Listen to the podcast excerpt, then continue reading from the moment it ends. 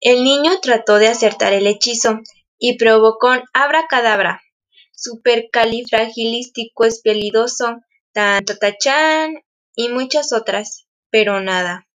Rendido se tiró suplicante diciendo Por favor, arbolito. Y entonces se abrió una gran puerta en el árbol.